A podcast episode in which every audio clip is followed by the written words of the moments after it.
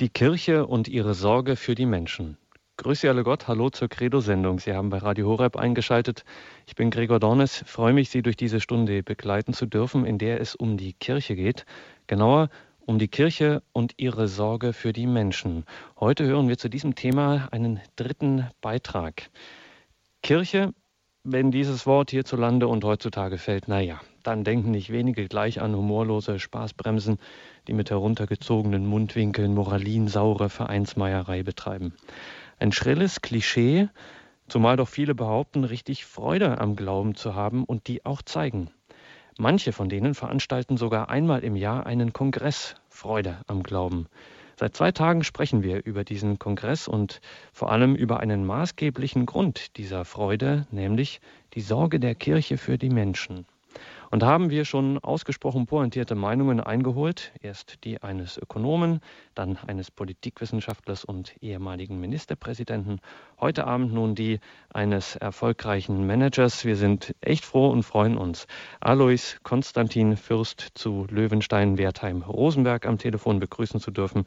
Grüße Gott und guten Abend, Fürst Löwenstein. Grüße Gott, Herr Donald. Fürst Löwenstein, Sie sind im Jahre 1941 zur Welt gekommen.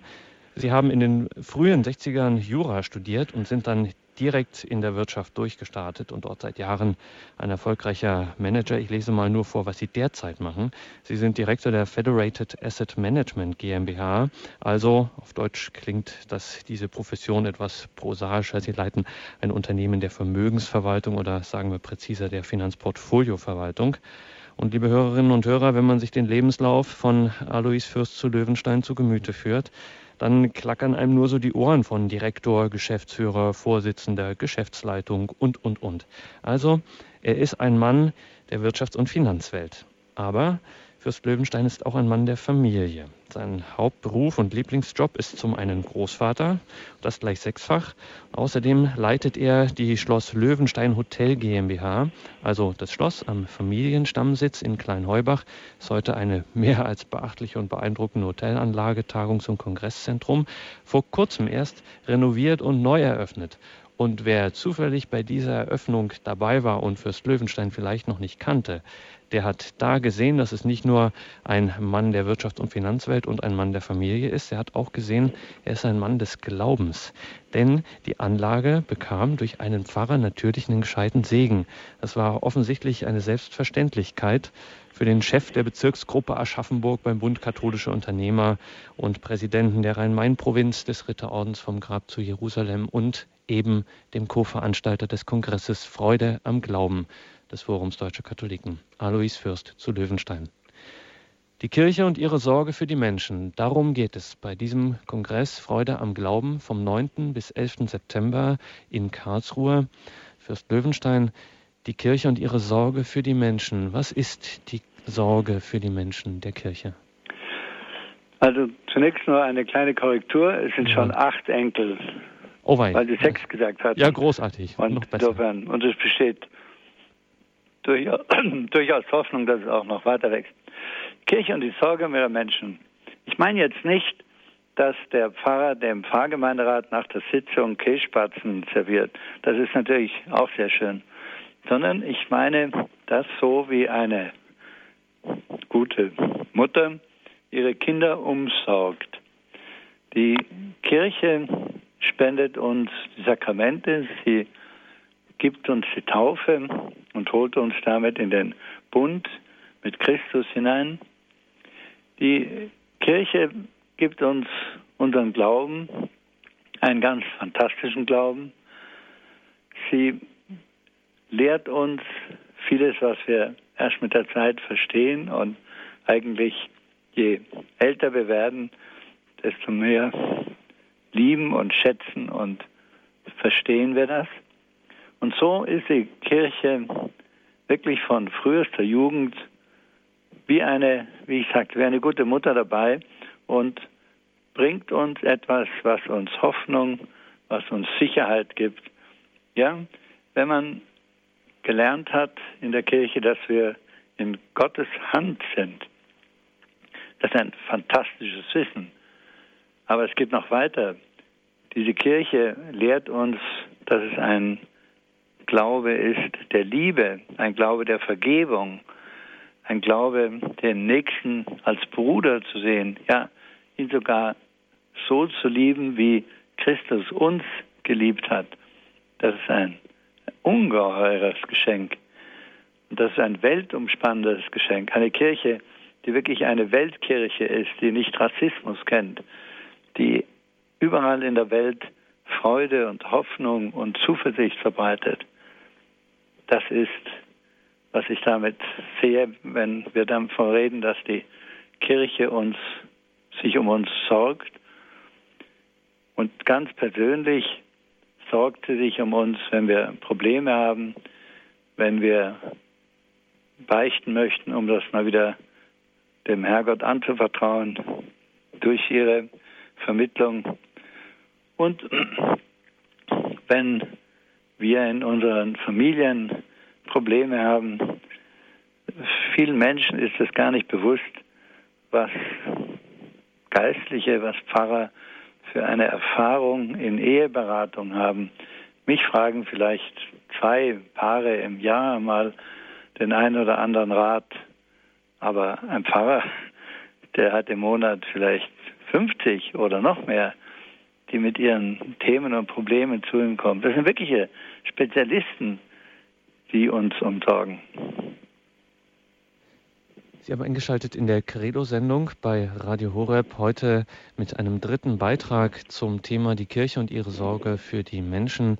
Das Motto des diesjährigen Kongresses Freude am Glauben vom 9. bis 11. September in Karlsruhe.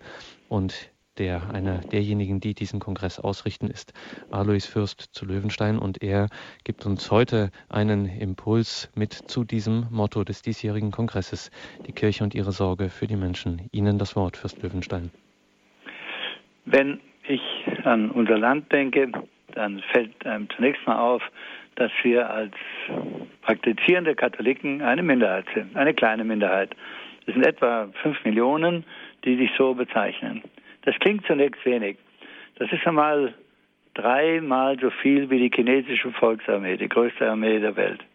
Also wenn die fünf Millionen einmal richtig aktiv werden, dann wackelt auch die Republik, dann kriegen wir, können wir wirklich Bewegung hereinbringen. Und ich denke, das ist schon mal eine wichtige Erkenntnis. Wir sind eine Minderheit, aber Minderheiten haben, stehen unter einem besonderen Schutz, auch nicht nur Gottes, sondern auch der Politik. Und wir können mit dieser Minderheit von praktizierenden Katholiken sehr viel bewegen.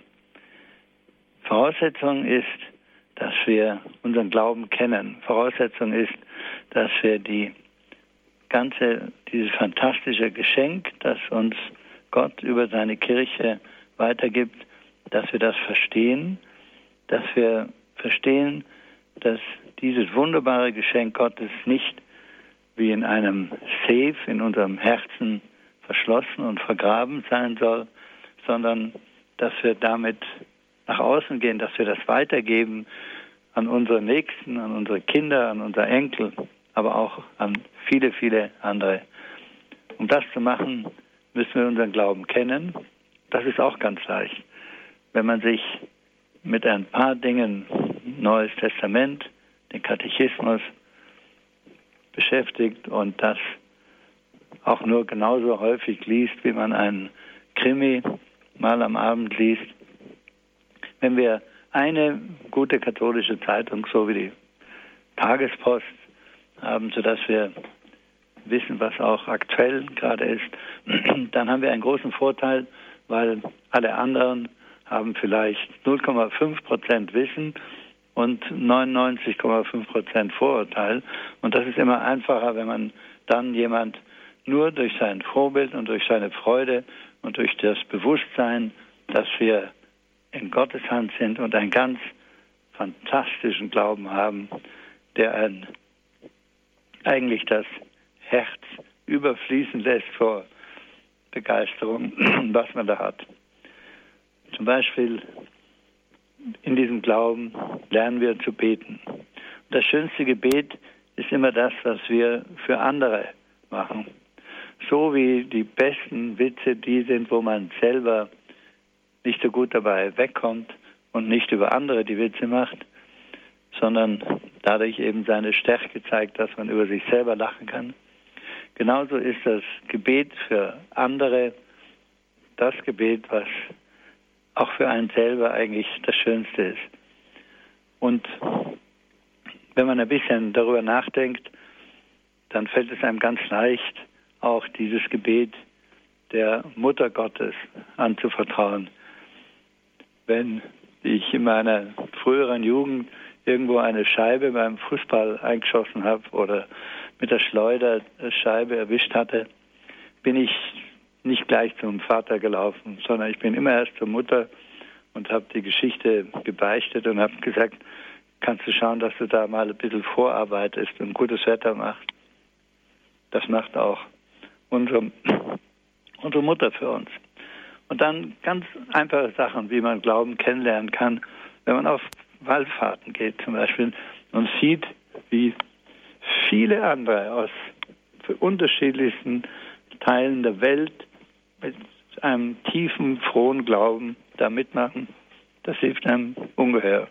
Und das ist leicht zu verstehen, dass ohne Christentum die Welt sehr viel ärmer ist, wertlos, Familien, die kaputt gehen. Ich nehme nur drei Beispiele heraus für das, was Schätze unseres Glaubens sind. Einmal die persönliche Beichte. Wir sind da die Hauptkonkurrenten für jeden Psychologen. Mir hat mal ein Psychologe gesagt, wenn mehr Leute zur Beichte gingen, wären wir arbeitslos. Und es ist tatsächlich so, wenn wir in der Beichte feststellen, dass Gott uns verzeiht und dann verstehen, wenn wir persönlich jemand anderem, unserem Nächsten oder wer uns wehgetan hat, wenn wir dem verzeihen, sind wir Gott am nächsten. Das ist ein ungeheures Gefühl, wenn man, wenn sich kleine Kinder, die sich gerade noch gestritten haben, wenn die sich wieder miteinander entschuldigen und wieder versöhnen, das ist ein wunderbares Geschenk, was man da als Eltern erleben kann. Und wir wissen, dass Gott uns immer verzeiht. Wir müssen ihm nur das anvertrauen, was wir auf dem Herzen haben. Das kann dann manchmal auch zu einem besonderen Erlebnis werden. Ich habe mal als Bub einen Kanonenschlag unter die Klostertüre gelegt und geklingelt und habe mich dann versteckt und wie der Pater vor der Tür war, ist das Ding losgegangen und der hat furchtbar schimpfen müssen, der Arme. Und dann habe ich dann doch schlechtes Gewissen gehabt und bin am Sonntag zur Beichte gegangen, habe nicht reingeschaut, wer da drin ist. Und das war gerade der Pater. Und ich fange an. Und dann ist er rausgekommen, hat mich übers Knie gelegt und hat gesagt, so Bur, jetzt lernst du mal den Zusammenhang zwischen Sünde, Reue und Vergebung. Und hat mir ordentlich ein paar hinten draufgegeben. Das war eine sehr naheliegende, sehr drastische Form, diesen Zusammenhang zu erlernen. Aber ich muss sagen, ich habe mich hinterher eher wohlgefühlt als beleidigt, weil ich war sicher, dass mir jetzt vergeben worden war. Diese Beichte ist etwas, was man wirklich auch so persönlich machen soll. So diese Beichtandachten, die es manchmal gibt aus der Not vielleicht heraus, dass nicht genügend Priester da sind. Naja, das ist eigentlich eine Erfindung, die für Notzeiten gemacht war, wenn es gar nicht anders ging. Also ich glaube, wenn man eine persönliche Beichte findet, ist es immer noch mit das Schönste, was man machen kann. Die Ehe, das Sakrament der Ehe, das uns Gott schenkt und das uns die Kirche vermittelt. Diese Ehe ist etwas, was eine Familie, eine Gesellschaft, eine ganze Nation erhält. Sie ist die Basis einer Gesellschaft. Und je mehr Familien kaputt gehen, je mehr Ehen kaputt gehen, desto kränker und desto schwächer wird auch eine Gesellschaft. Jedes Jahr werden über 200.000 Scheidungskinder in Deutschland schrecklich verletzt durch die Scheidung ihrer Eltern. Und die ganzen versuche das so mit Patchwork ist eine neue Form und das ist auch ein Glück, das zu übertünchen, täuscht nicht darüber hinweg, dass es entsetzlich ist für Kinder, für die Ehepartner, für alle anderen, die da drumherum stehen, wenn so etwas auseinandergeht. Eine Versicherung in den USA, die das Risiko, finanzielle Risiko von Scheidungen versichert, die hat einmal eine Umfrage gemacht, um festzustellen, wie kann man dieses Risiko verringern. Und dabei hat sie festgestellt, wenn die Eheleute zusammen in die Kirche gehen, dann sinkt das Scheidungsrisiko von 50 Prozent auf 2 Prozent. Und wenn die auch noch zusammen beten, dann geht es auf 0,8 Prozent herunter. Fantastisch. Eine Versicherung, die gar nichts mit Glauben zu tun hat, die wollte nur sehen, wie sie ihr Risiko verringern kann. Und die empfiehlt dann ihren Kunden, statt dass sie zum Anwalt gehen, beten sie doch nochmal zusammen. Und die Eucharistie, dieses unbegreifliche, aber wunderbare Wunder Gottes, was er uns schenkt, wo er an den unglaublichsten Orten, nicht nur in der Kirche, sondern bei jeder heiligen Messe wieder mitten unter uns ist, präsent ist, wo er im Tabernakel präsent ist, wo wir auf dem Weg zur Arbeit mal schnell vorbeigehen können und eben nur Grüß Gott sagen und ein bisschen das Auffrischen, die Ruhe und die Stille, die man in so einem Ort mit ihm finden kann. Die Kommunion, wo wir Communio, Gemeinschaft haben mit Christus, mit seinen Heiligen, mit der ganzen Kirche, mit der ganzen Glaubensgemeinschaft, mit unserem Glauben. Das sind unglaubliche Kraftquellen, die wir geschenkt bekommen haben. Und wenn man in die heilige Messe geht, dann sollte man wirklich schauen, dass man auch zur Kommunion geht, denn das ist so, als wenn man durstig bei der Wanderung neben einer Quelle steht und dann absolut nicht trinken will. Das ist wirklich ein Quell der Gnade, der da zu uns kommt. Dieses wunderbare Geschenk des Glaubens das können wir nicht nur für uns behalten, sondern das drängt uns eigentlich, damit rauszugehen, darüber zu sprechen und mit der Begeisterung darüber zu sprechen, wie ich zum Beispiel über meine Enkelkinder spreche, dann höre ich auch nicht auf zu reden. Aber viele Gelegenheiten gibt es im Berufsleben, manchmal im Zug, mit Menschen über den eigenen Glauben zu reden und nicht zu versuchen, sie zu missionieren, sondern ihnen nur klarzumachen, wie froh und glücklich man selber ist, dass man so eine starke Hilfe hat. Und es gibt kleine Zeichen, wie man damit anfangen kann, wenn man im Gasthaus ein Kreuzzeichen macht vom Essen und sein Tischgebet sagt. Das ist ein kleines Zeichen und für die anderen heißt das, ah, der macht ja irgendwas ganz Besonderes. Fragen wir mal, warum er das eigentlich so macht. Einer unserer Enkel, der ist schon Westdiener und wenn wir mit dem in einem Gasthaus sind, dann steht er auf, dreht sich rum und sagt, bitteschön, seien Sie mal still, wir beten jetzt. Die Wirkung ist ganz erstaunlich. Das ist wirklich still. Und dann kommt mal der eine oder andere, und sagt, naja, also das war aber ganz nett von dir. Ich meine, den Auftrag, den wir haben, der geht ja wirklich in die Richtung, dass wir Apostel sein sollen. Dass wir jeder auf seine Art diesen wunderbaren Glauben bezeugen, ihn weitergeben, wer es kann, ihn sogar verkünden. Ich spreche mit vielen Berufskollegen darüber, von denen ich weiß, dass sie Christen sind und sage, wir lernen als gute Verkäufer einem Eskimo einen Eisschrank zu verkaufen, den er wahrscheinlich gar nicht braucht. Also dann verkaufen wir doch das beste Produkt, was es seit 2000 Jahren gibt, mit der gleichen Begeisterung. Und ich habe immer, wenn ich das selber mache, Ich habe noch nie erlebt, dass irgendwas passiert. Da schmeißt keiner mit Steinen auf mich. Es lacht einmal einer, aber es lacht oft einmal einer. Also damit kann man wunderbar leben.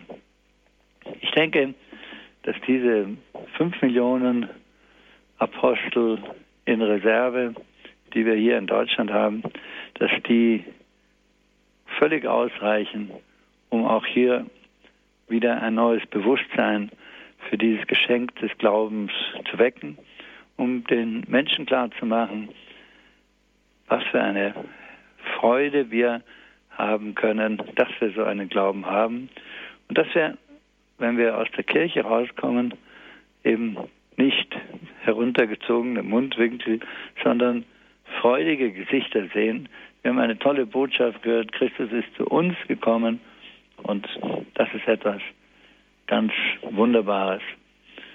Und natürlich kann man sagen, man kann die Latte noch höher hängen, wir sollen nicht nur Apostel sein, wir sollen schauen, ob wir Heilige werden. Es gibt viel mehr Heilige, als man denkt. Ich habe oft welche gefunden, die so strahlen, durch die Herrlichkeit Gottes berührt, dass man selber davon ganz begeistert wird. Heilige, die noch nicht heilig gesprochen sind, sondern die mitten unter uns leben. Das ist ein hohes Ziel. Aber ich denke, wenn wir uns darüber klar sind, dass wir hier ein Geschenk bekommen haben, ein ganz fantastisches, ein Geschenk, was uns sicher, hoffnungsfroh und freudig macht, dann ist das schon eine gute Erkenntnis und dann können wir es auch weitergeben. Ich habe im Berufsleben, wenn mich jemand fragte, was ist denn so Ihr Hobby? Dann habe ich manchmal gesagt, mein Hobby ist Gott, weil da bin ich wirklich mit Passion in meiner Freizeit dabei. Ausgelacht bin ich noch nie worden. Vielen Dank, dass Sie so lange meiner Rede zuhören. Wenn ich über die Enkelkinder geredet hätte, hätte ich genauso lange geredet. Wunderbar, danke dafür, Fürst Löwenstein, für diesen Impuls. Die Kirche und ihre Sorge für die Menschen. Heute mit Alois Fürst zu Löwenstein.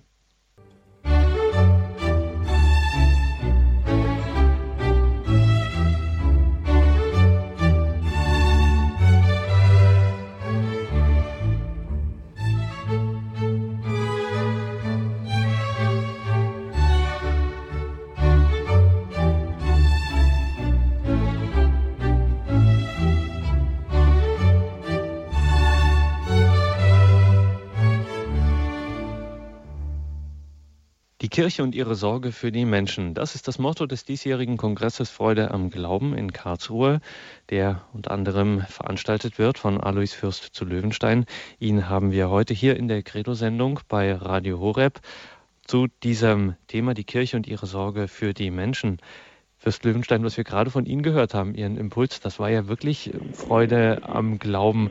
Man kann das so äh, gar nicht so richtig glauben, dass jemand 24 Stunden offensichtlich am Tag tatsächlich äh, froh in diesem Glauben lebt. Wenn man doch durch diese Welt geht, äh, sind wir von, naja, äh, immer wieder, wir schimpfen hier mal gern und wir nörgeln da mal gern. Das haben wir jetzt von Ihnen gar nicht gehört. Gut. Es gibt da eine kleine Übung, die man machen kann. Man kann sich mal vornehmen, vier Wochen nicht mehr zu schimpfen. Mhm. Und vier Wochen nicht über andere Leute zu schimpfen.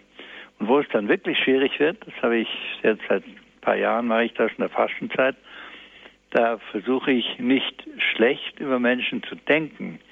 Das ist viel schwieriger, weil dass man mal den Mund hält, das ist nicht so schwer, aber dass man nicht einmal gleich schlecht über jemanden denkt, bevor man überhaupt weiß, warum der so ist oder wie. Und dann fährt man in einer Einbahnstraße, hat es eilig, es ist eng und vor einem versucht jemand in eine zu kleine Pachtlücke reinzukommen. Und man will gerade anfangen zu denken, ja, Heide fix, der Depp, mhm. der kriegt es. Und dann sagt man sich, lass mal bleiben, der hat vielleicht ganz andere Sorgen. Ja, vielleicht hat er ein krankes Kind zu Hause oder was. Und was weißt du schon, was in dem vorgeht? Und dann wartet man. Und das wirkt gleichzeitig sehr beruhigend. Also man man lebt sehr viel besser damit. Ja. Sie sind ein erfolgreicher Manager, ich habe es eingangs gesagt, und die Vorstellung fällt einem schon ein bisschen schwer, dass man in einer doch recht harten Welt so leben kann. Können Sie uns da ein bisschen Einblick geben oder unsere Klischees ein wenig aus dem Weg räumen? Gut, ich denke, das ist in jedem Betrieb oder in jedem System möglich, dass man mal erstmal für sich seine eigene feste Glaubensmeinung hat. Ich habe äh, bei solchen Bewertungen, die irgendwelche Außenstehende mit einem machten, wo man in Interviews gefragt wurde, wie man arbeitet, was man macht und so weiter. Das habe ich jedes Mal erlebt, dass dann diese Bewerter sagten, also mit ihnen ist irgendwas Merkwürdiges. Sie, sie sind gar nicht giftig, sie kritisieren gar nicht. Mhm. Sie, wenn sie ein, etwas sagen, sagen, das könnte man auch anders machen oder so. Also es geht ohne weiteres. Man wird vielleicht dadurch als nicht so aufgeregt bekannt oder so etwas. Aber es geht wirklich und es gibt viele Hilfsmittel, wie man sich da helfen kann. Unsere Mutter hat uns wunderbare Hilfsmittel gegeben. Sie hat uns zum Beispiel gesagt, Christus hat euch so geliebt, dass er für euch sogar bis ans Kreuz gegangen ist. Der hat euch mehr geliebt als ich, das konnte man gar nicht vorstellen. Mhm. Also, weil das aber so ist, darfst du jetzt nicht mehr beleidigt sein, nur weil dir die Schwester da jetzt irgendwas weggenommen hat, sondern du kannst gar nicht mehr beleidigt sein, weil du weißt, dass Christus dich so liebt. Und wenn wir als Kinder irgendwas angestellt hatten und geschimpft wurden, wenn es rum war, war es rum. Und wenn man danach beleidigt sein wollte und dann unters Bett kriechen und mit sich in der Welt abgeschlossen hatte, dann hat es Ärger gegeben. Weil wenn es rum war, war es rum. Und beleidigt sein ging nicht, weil man nicht beleidigt werden konnte. Und wenn Sie sich das einprägen, das ist eine unglaubliche Stärke. Und mir passiert das so oft, dass jemand sagt, haben Sie es nicht gemerkt, der hat Sie eben schwer beleidigt. Und dann sage ich, äh, tut mir leid, ich kann nicht beleidigt werden. Geht an mir vorbei. Man mhm. spart sich mindestens 50 Prozent Krankheiten. Nur durch so ein Bewusstsein. Und so kann man sich eine ganze Menge von wirklich einfachen Hilfsmitteln machen. Es gibt noch was. Wenn man Mitarbeiterverantwortung hat, dann sage ich jungen Menschen, die so eine Aufgabe übernehmen, immer, denken Sie daran, wenn Sie für Mitarbeiter verantwortlich sind, wird es nur gehen, wenn Sie verstehen, dass Menschen das die wunderbarste Schöpfung Gottes sind. Das denkt man manchmal nicht, wenn man da irgendwie einen gerade im Blick hat, der besonders ausfallend und unangenehm ist. Aber sie sind wirklich die unwahrscheinlichste Schöpfung Gottes. Und wenn sie in ein Kritikgespräch gehen und sich vorgenommen haben, ich werde den anderen da jetzt richtig zur Schnecke machen. Erster Hinweis, Schnecken gehören in Gemüsegarten und nicht in Beziehungen von Mitarbeitern und Führungskräften. Und zweitens, stellen Sie sich mal vor, Christus würde jetzt bei Ihnen am Tisch sitzen. Ich gehe jede Wette ein, dass Sie dann anders reden. Dann schauen die einen natürlich an, so wie der kommt vom Mond. Aber von der Sache her verstehen Sie schon, dass das ein ganz gutes Hilfsmittel ist, um eben Tobsuchtanfälle zu vermeiden. Großartig, danke für diese spirituellen Fingertipps, wenn man so sagen kann, um sich in diese Mentalität einzuüben. Unsere Leitungen sind schon voll. Wir gehen zunächst nach München zu Frau Petrovic. Grüß Sie Gott, guten Abend. Grüß Gott, Herr Dornis. Grüß Gott, äh, der andere Herr, ich weiß nicht, wie er heißt, aber Sie sprechen mir so aus der Seele. Ich möchte Sie grüßen und danken so ein guter äh, Vortrag.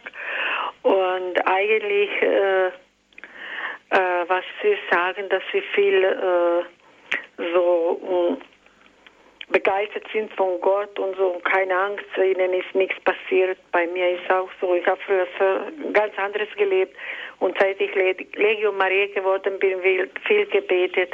Ich habe, äh, ich bin geheilt von Christus und äh, Äh, ich berichte viele, also die Menschen, was mir früher gekannt haben und treffe mich jetzt, nachdem wo ich äh, die Heilung erhalten habe. Äh, die äh, fragen mich, was ist mit dir? Du siehst gut aus und ganz anderes. Habe ich gesagt, ich lebe mit Gott und ich liebe äh, Jesus. Er ist mein bester Freund. Und ich bin mhm. so froh, dass ich das, die Glaube richtig jetzt habe. Ich, ich war Dank. immer gläubig, aber äh, so oberflächlich und schwierige Sachen gemacht gegen Gott und so, also gelebt. Dankeschön, Frau Petrovic, für dieses äh, Zeugnis. Ja, nur zu Ihrer Information, Frau Petrovic. Diese Sendung spricht, äh, sprechen wir mit Alois Fürst Löwenstein, der Veranstalter des Kongresses Freude am Glauben. Fürst Löwenstein, möchten Sie darauf noch etwas kommentieren? Das ist eigentlich schon das Schönste, was Sie sagen konnten. Wo sind Sie denn geboren, Frau Petrovic? Ich bin geboren in Kroatien. In Kroatien? Ja. Dobre dan. Dobre dan, dobre večer. Dobre schön, ja. Dobre večer. Äh, meine Mutter, äh, also die hat uns äh, die Bibel äh, so immer jeden Abend äh, erzählt, äh, Alte und Neue Testament, ohne dass sie gelesen hat. Sie hat das alles gewusst. Aber ich bin dann mit 25 nach Deutschland gekommen und dann bin ich in eine Gruppe gekommen mit äh, Leuten, äh, wir waren Gläubige, aber keiner ist in die Kirche gegangen oder sonst was. Und dann äh, habe ich äh, Kinder gekriegt und alles und äh, wenig in die Kirche, manchmal also Sonntag, Weihnachten, Osten und so. Immer irgendwo anderes bin ich äh, gegangen und vor 14 Jahren bin ich alleine geworden ohne meinen Mann und dann habe hab ich mir gesagt, ich will nichts mehr so leben. Habe ich mir selber gesagt, ich will mich nichts mehr ärgern, streiten oder sonst was. Ich will jetzt oder sündigen. Ich will jetzt anderes leben. Und Sie haben das auch angesprochen. Und das ist wirklich, wo, wo ich was in meinem Haushalt ist mir was passiert und habe gesagt, keine Ärger, magst, ärgerst du dich nicht, es gibt Schlimmeres. Bleib ruhig, es wird schon, es wird schon und ich ich habe mit niemandem Streit oder sonst was oder habe gesagt, mir kann niemand mehr Ärgern. Dankeschön, Frau Petrovic, für, für Ihr ja, Zeugnis. Ja, Wir ja. haben noch weitere Anruferinnen in der Leitung, die schon auch eine ganze Weile warten. Danke auf jeden Fall Ihnen. Gottes Segen, viel Kraft für Sie. Wir gehen weiter zu Frau Dold. Jetzt sind Sie auf Sendung. Guten Tag. Ich habe, Gott, oder grüß Gott. Grüß Gott. ja, grüß Gott, ist schöner. Ich wollte mich herzlich bedanken. Ich möchte zwei Sachen sagen. Ein schönes Beispiel von einem und einer unserer Töchter. Wir haben fünf Kinder, elf Enkel. Aber da ist alles drin. Da sind solche drin, die noch nicht getauft sind, die noch nicht gefirmt sind und so weiter. Aber eine hat das Kreuz auf den Tisch gelegt. Es lag am Morgen da. Der Korpus war weggenommen und dabei lag ein Zettel.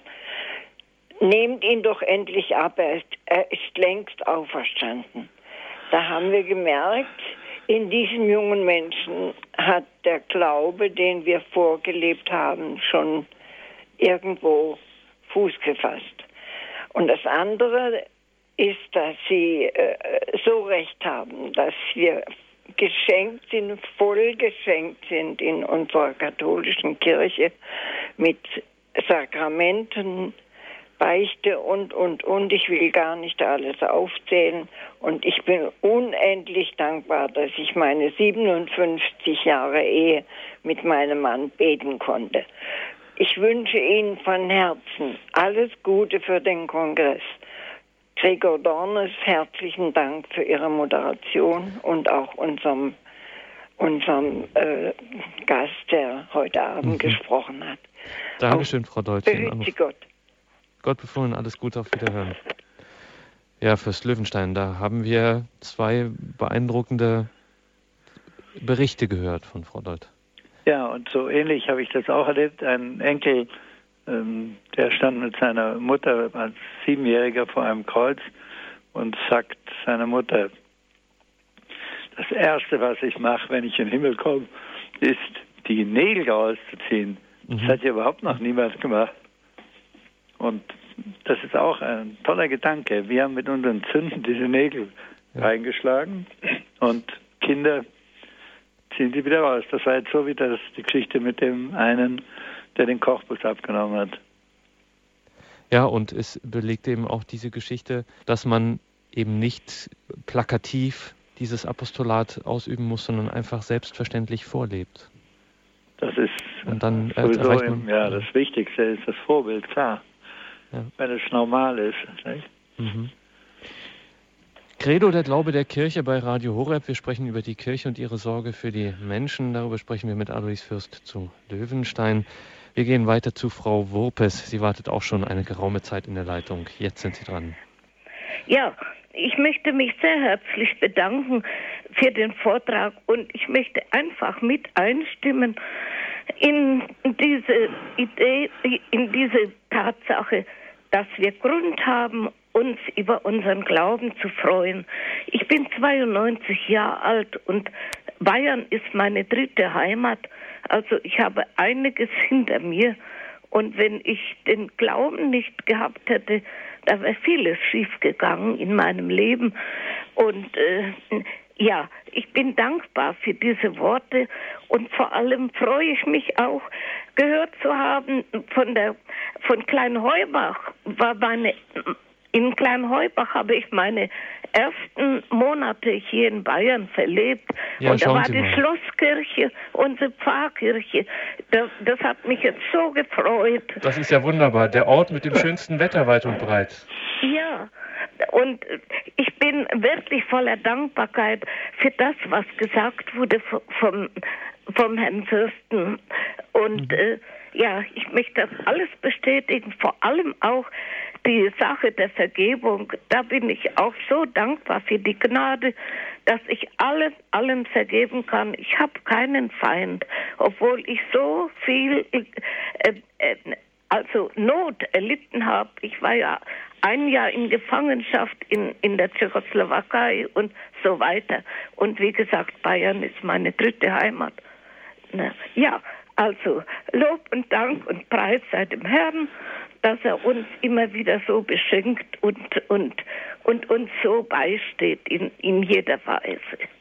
Sehr schön, danke Frau Wopes für diese Schilderung. Toll, das war natürlich herrlich, dass sie auch noch Kleinheubach erlebt hat. Ja, wunderbar. Sie hat die Frau Wopes aber etwas angesprochen, auf das müssen wir fürs Löwenstein in der Sendung auch nochmal zu sprechen kommen. Und zwar die dunklen Zeiten der Not. Und auch ihre Biografie äh, ist ja nicht, äh, da ging es ja auch nicht immer einfach zu, um es mal ganz oberflächlich zu sagen. Wie hält man es auch in schweren Zeiten durch? Ja, also ich denke, das ist genau ein Punkt, wenn man in schweren, wenn man in schweren Zeiten zum Beispiel nicht beten kann oder keinen Zugang zu Gott hat oder mhm. zu seinen Heiligen. Ich glaube, das ist wirklich schwer. Da bewundere ich die Menschen, die das dann durchhalten. Wenn man in schweren Zeiten, wenn zum Beispiel ein Familienmitglied plötzlich stirbt und man weiß, dass es eine Auferstehung gibt und man weiß, dass es Hoffnung gibt und man kann beten damit. Man kann über das Gebet auch die Verbindung zu seinem Familienmitglied wiederherstellen, dann äh, ist das etwas, wo man unendlich dankbar ist, dass man das gelernt hat, dass man diese Gnade hat. Und ich denke auch in großen Notzeiten, wenn ich mir die Geschichten anschaue, die jetzt gerade mit den Seligsprechungen von den Pfarrern und Kaplänen, die in Dachau waren, äh, publik gemacht wurden, wie diese Menschen ihre Mitgefangenen getröstet haben, wie sie selber trotz dieser Not und dieses entsetzlichen Elends und die Schmach so behandelt zu werden, trotzdem immer den anderen geholfen haben und versucht haben, ihnen Mut zu machen. Das wäre sicher nicht gelungen, wenn sie nicht so einen wunderbaren Glauben gehabt hätten. Das hört sich alles in allem unterm Strich danach an, als ob Ihr Glaube Ihnen eben nicht wie man es oft hört, äh, etwas aufbürdet, sondern im Gegenteil sie komplett entlastet von einem gewissen Zwang, alles selber richten und zurechtrücken zu müssen. Da haben Sie was ganz Wichtiges gesagt. Das ist etwas, was äh, gerade uns Männern ein bisschen schwer fällt. Ab und zu etwas gehen zu lassen und zu sagen, also Herrgott, ich weiß selber auch nicht, wie es weitergeht. Jetzt übernimm, übernimm du mal dieses Thema. Also wirklich sein Problem an den Treppen zum Heiligtum ablegen und nicht glauben, dass man alles selber machen und selber alles optimal hinbekommen kann. Wird einem nicht so gelingen. Und wenn man dann sagen kann, so wie man als Kind ja auch gesagt hat, ähm, Papa, hilf mir mal die letzten Schrauben an diesem Spielzeug da zusammenzuschrauben, das kriege ich einfach nicht hin. Ich weiß nicht, wie das funktioniert. Nicht hinzuschmeißen, sondern hier um Hilfe zu bitten. Und das ist etwas, was ich noch viel zu wenig mache und viel zu wenig kann, aber es hat mir, wenn es mir eingefallen ist, wirklich oft geholfen. Wenn man in irgendeiner schwierigen Situation, einem schwierigen Personalgespräch ist, dann zu sagen, Herrgott, ich weiß jetzt auch nicht mehr, wie es weitergeht, schau, dass du mal das jetzt übernimmt. Und dann kommt einem manchmal der Heilige Geist zur Hilfe und man sagt das richtige Wort oder mhm. findet den richtigen Zugang. Ich denke, das ist wirklich, das ist aber schwer. Das ist eine, eine Kunst, weil wir gelernt haben, erstens keine Fehler zu machen nach Möglichkeit, zweitens optimal zu sein, Dinge wirklich gut hinzubekommen und dann wollen wir das beinahe ganz alleine machen. Und im nächsten Schritt lernen wir, dass wir als Team besser werden als ganz alleine. Und das ist jetzt der Ansatz. Wenn wir im Team mit dem Herrgott verbunden sind, werden wir natürlich ziemlich unschlagbar.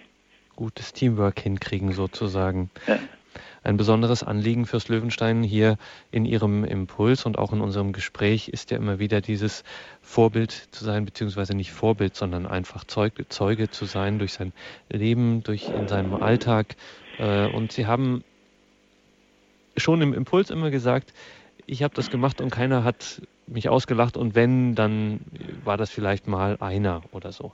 Dann gibt es Menschen, die vermehrt eigentlich eine gegenteilige Erfahrung machen und doch ziemlich schroff auch angefeindet werden in einer in einer Welt, in einer Welt, die jetzt damit nichts anfangen kann und damit auch in Ruhe gelassen werden will, offensiv in Ruhe gelassen werden will.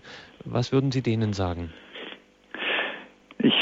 würde denen sagen, dass man in, mit manchen Training sich zum Beispiel selber ein bisschen auffahren kann, dass man anderes Atemtraining lernt, dass man nicht aufgeregt wird und hyperventiliert, sondern dass man sich selber zwingt, in so einer Situation ruhig zu atmen und tief durchzuatmen, dass man den anderen nicht so nimmt, wie er sich darstellt, sondern sich eben versucht mal in seine Situation reinzudenken. Manchmal das ist leichter, wenn sie Führungskraft sind, als wenn sie weiter unten sind. Aber ich habe das oft erlebt, wenn ich von irgendeinem Vorgesetzten eben beschimpft wurde, wenn ich gesagt habe, geht es Ihnen heute nicht gut? Sie sind völlig anders, Sie wirken so blass und so, ich meine, das ist ein bisschen frech, ja, aber es gibt einen, einen Moment, der andere ist total verblüfft und man kann selber wieder zur Ruhe kommen. Hm, es gibt da wirklich auch sehr gute praktische Anleitungen, wie man äh, dann eben ein bisschen zurückgeht. Ähm, zum Beispiel erfahrene Beschimpfer stellen sich über die Emotionsgrenze hinein. Also man möchte ungefähr auf 90 Zentimeter vom anderen weg sein. Näher geht man nicht an andere Leute ran. Wenn jemand noch näher kommt, ist das physisch unangenehm. Und dann muss man eben auf die Seite gehen und sozusagen mhm. an sich vorbeilaufen lassen. Mhm. Und ich denke, da, da gibt es eine ganze Reihe von Sachen, die man lernen kann, wie man in so einer Situation fertig wird.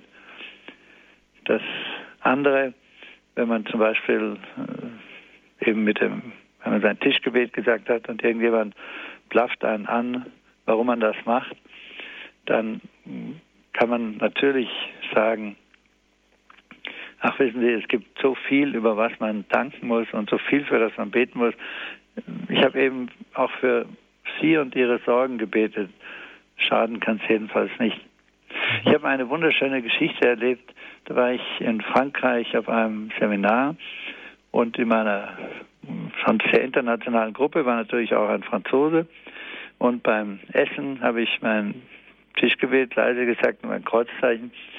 Und er hat sich furchtbar aufgeregt und hat geschimpft und hat gesagt, er wäre bekennender Atheist und das beleidigt ihn, wenn das jemand macht. Und dann habe ich ihm gesagt, äh, also ich weiß nicht, wie man etwas bekennen kann, was es nicht gibt. Wenn die Atheist sind, brauchen es doch gar nicht zu bekennen. Das gibt es ja offensichtlich nicht. Außerdem habe ich auch für sie gebetet und das äh, hilft ihnen vielleicht auch. Also der hat sich ein bisschen aufgeregt. Und am Schluss dieses Seminars haben wir einen Billardwettbewerb gemacht. Und wie es halt so geht, ich bin kein großer Billardspieler, aber am Schluss war ich sein letzter Gegner und es liegen drei Kugeln, seine zwei an zwei verschiedenen Seiten und meine als einzige an der Seite. Und ich habe zwei Ave Maria gebetet und habe äh, gesagt, liebe Gottesmutter, ich bin ziemlich sicher, du bist nicht für Billard zuständig, aber ich möchte nur dem Franzosen zeigen, dass Beten was hilft. Und dann habe ich diesen Stoß gemacht und jetzt wissen Sie schon, wie es ausgeht. Also es ist gelungen, ja, was eigentlich mhm. nicht gelingt. Mhm. Diese beiden Kugeln wurden versenkt und wir haben gewonnen. Und alles hat geklatscht und gerufen und dann springt er auf und sagt, Einspruch, er hatte Hilfe von außen. Ich habe gesehen, dass er gebetet hat. Da haben wir uns natürlich alle gefreut, weil da war auf einmal mhm. sein Atheismus weg. Wir haben eine weitere Anruferin in der Leitung. Es ist Frau Poller. Guten Abend, grüß Gott. Guten Abend. Ich höre Ihre Sendung. Ich bin zwar keine Katholikin, aber es ist sehr interessant. Ich habe dazu allen Themen kurz was zu sagen. Das allererste ist, dass Leid uns vom Glauben wegführt, dann sind wir verloren. Und wenn es uns zu Gott führt, dann schaffen wir das. Das erfahre ich seit sieben Jahren, weil ich sehr viel Schweres gerade hinter mich gebracht habe. Aber durch das Leid bin ich gewachsen im Glauben und auch mein Mann ist zum Glauben gekommen. Und ich glaube, wenn er vergeben hat, wird er gesund und er wird gesund. Das Zweite ist, durch Danken bekommt man Freude und Frieden. Und auch Vergebung bringt Frieden und Freude ins Herz. Und es wird sehr viel geschimpft zurzeit. Und ich sage den Leuten, redet nicht über die Leute, sondern mit ihnen. Und segnet die Menschen.